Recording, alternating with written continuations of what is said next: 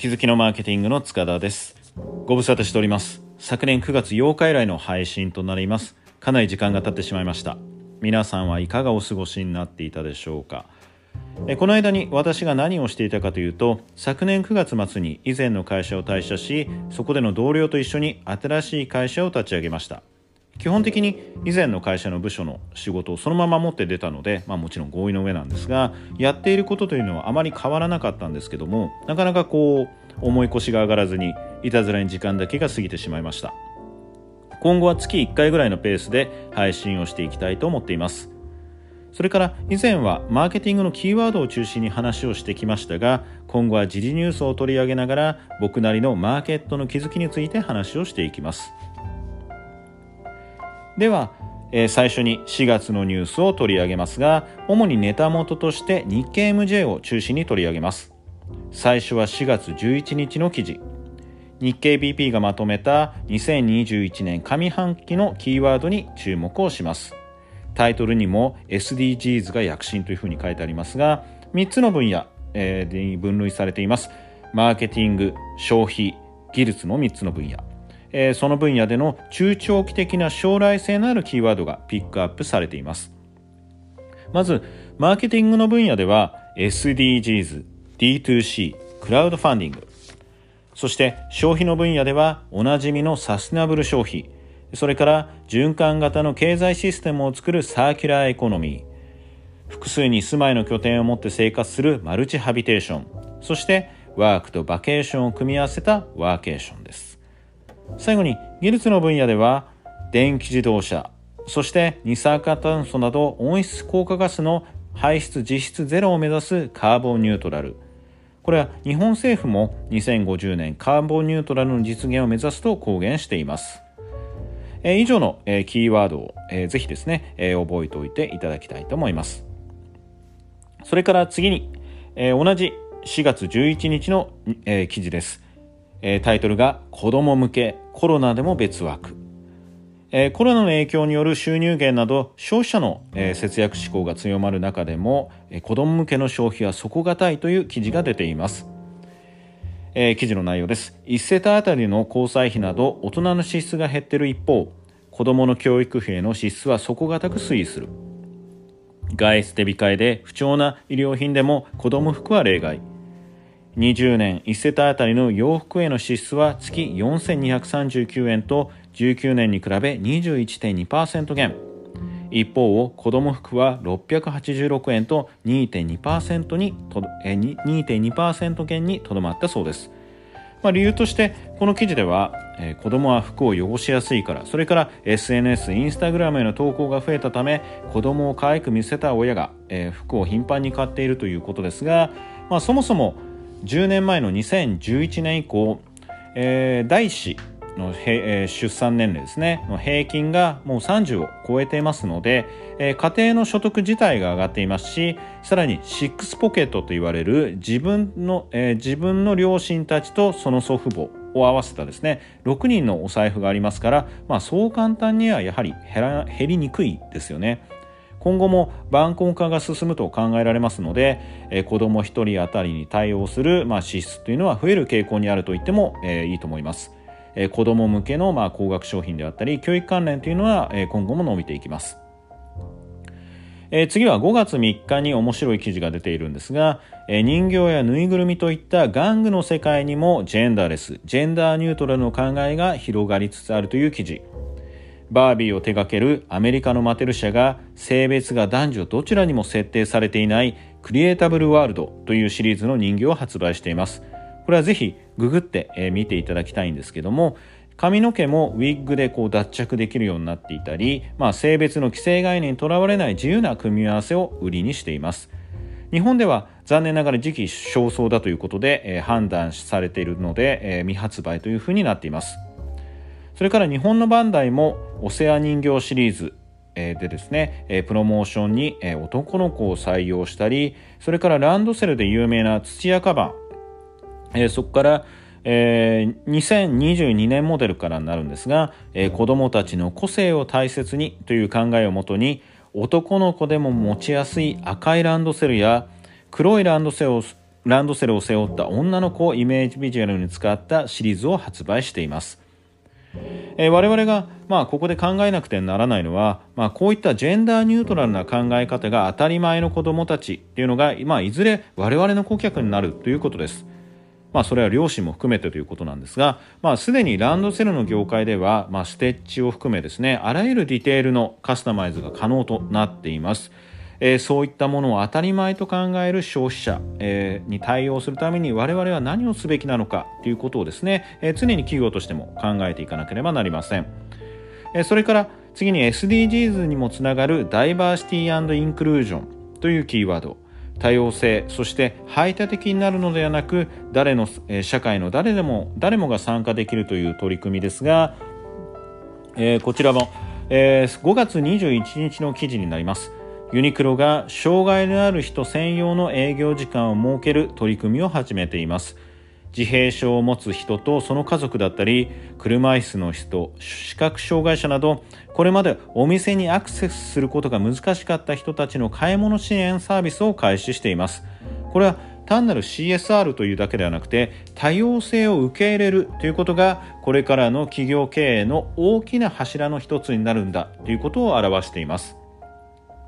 え、それから、ま、多様性に関してなんですが、え、プロダクト製品自体にもですね、え、多様化というですね、えー、ふうに、え、多様化が求められているようになっているんですけども、まあ、これまでの社会というのはですね、まあ、特にアパレルがそうだったんですが大量生産をするために製品の規格化それから標準化確一化を積極的に行ってきたわけです。まあ、その方がコストが下がるし効率がいいわけですよね。まあ、会社にとっても都合が良かったんですね。えしかしながら、まあ、IT の技術によって個人も生産手段であったり生活をしているためのツールを持てるようになっていくとそれぞれですね自分の欲しいものを作り始めるということが可能になっています。まあ、必然的にカスタマイズされたものが増えていくので多様性がですねマーケットに生まれてくるわけです。今はコンテンツの時代というふうに言われてますけども、まあ、コンテンツというのは情報の中身という意味ですね。まあ、コンテンツの時代、えー、というのも、えー、それもですね、えー、個人が、えー、それぞれ発信手段を持ったことが影響しています。えー、ですので、ダイバーシティというのは、えー、今後も広がる傾向にあります。それから問題を解決していくことがマーケティングの基本ですが、え5月21日の記事で D2C ブランドのフーフーというこのブランドが雑居ビルの一室をそのままショールーミング会場にしているという記事が出ています。まあ、ショールーミング自体っていうのは珍しくないんですけども、えー、このブランドでは部屋を完全無人にしておもてなさない空間を提供しているそうです体型にコンプレックスがあって試着に気遅れしてしまうとか小さい子供がいるとか販売員がいるとプレッシャーがあって納得できるまで試着できないとかこれすごくわかりますね。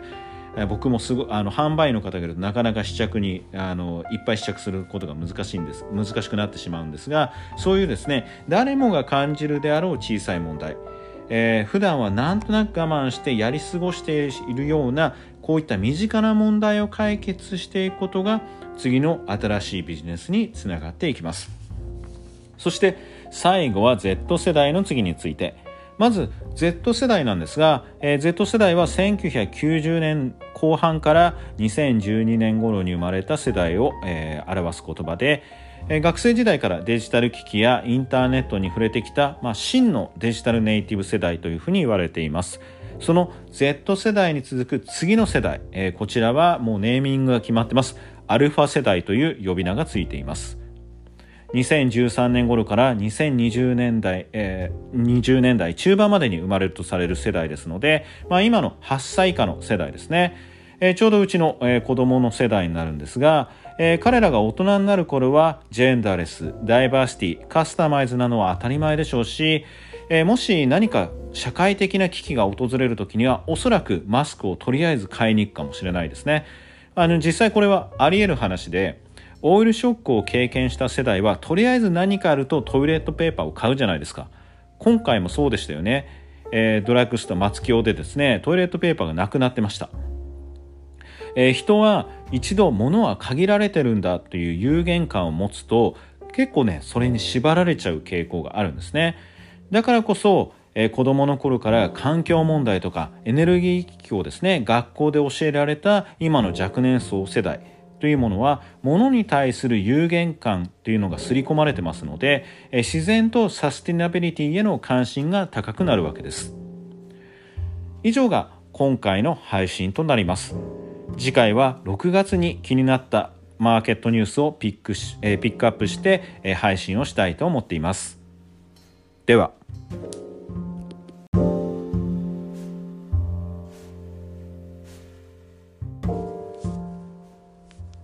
気づきのコンサルタントの塚田です。前回の配信で次回は6月のまとめを話しますとお伝えしたんですが気になる記事があったのでその話をしたいと思います。6月30日に日経 MJ の一面で製造業へユニクロ新章というニュース。東京東雲にイノベーションファクトリーという初めての自社工場を稼働させました。毎年約13億着の洋服を作りながらも外部に製造を委託してきたユニクロがなぜ今になって自社工場を作ったのか。理由としては工場とのコミュニケーションの改善円滑な意思疎通を図るためとか、まあ、物理的な距離を縮めるということですね。企画から量産までのリードタイムの短縮というふうにあるんですけどもここで大きな目的として顧客の欲しいものを欲しい分だけ作り売り切るという小売業の理想を実現させるために自社工場を作ったということです。こういった考えの背景にはサステナビリティがあります。単に環境に配慮するだけの製品を作るだけではなくサステナビリティを事業を行うためのシステムとして取り入れることがビジネスの生き残り戦略になってきているわけです。記事によると都内で作って都内の店ですぐに売る。売れ行きを事前に判別することでヒットするかどうかを見極め顧客の動向を見て海外で一気に量産する。無駄な服の生産が減り売れ残りも減らせる。掲げるゴールに近づくことになる。この欲しいものを欲しいだけ作るという考え方は7月5日の日経 MJ のインタビュー小池屋社長のインタビューでも同じように触れられていました。小池屋はプライドポテトという高付加価値のポテトチップスを出したことでマーケティング的にも注目されています。それを指揮した佐藤明社長のインタビューでこう述べています。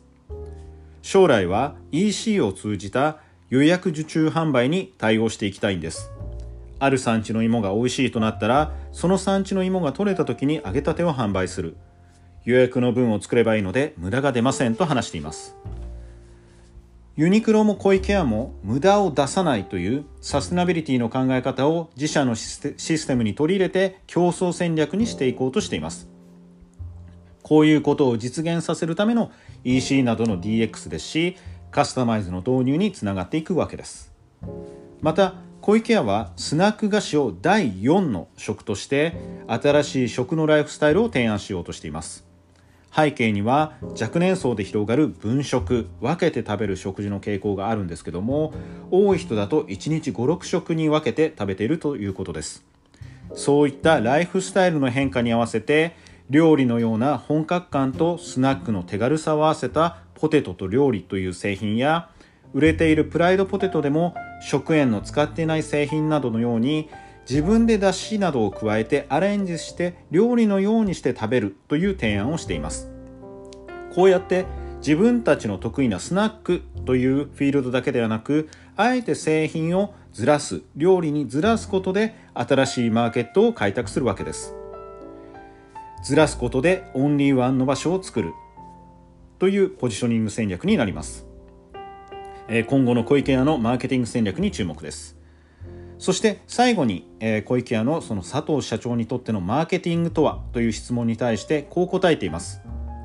人と社会の課題解決困っている人や社会のためにアイデアを出して解決していくと言っています。前回も話をしましたがマーケティングとは問題解決です。人を幸せにするということを忘れないようにしたいです。以上が今回の配信です。では。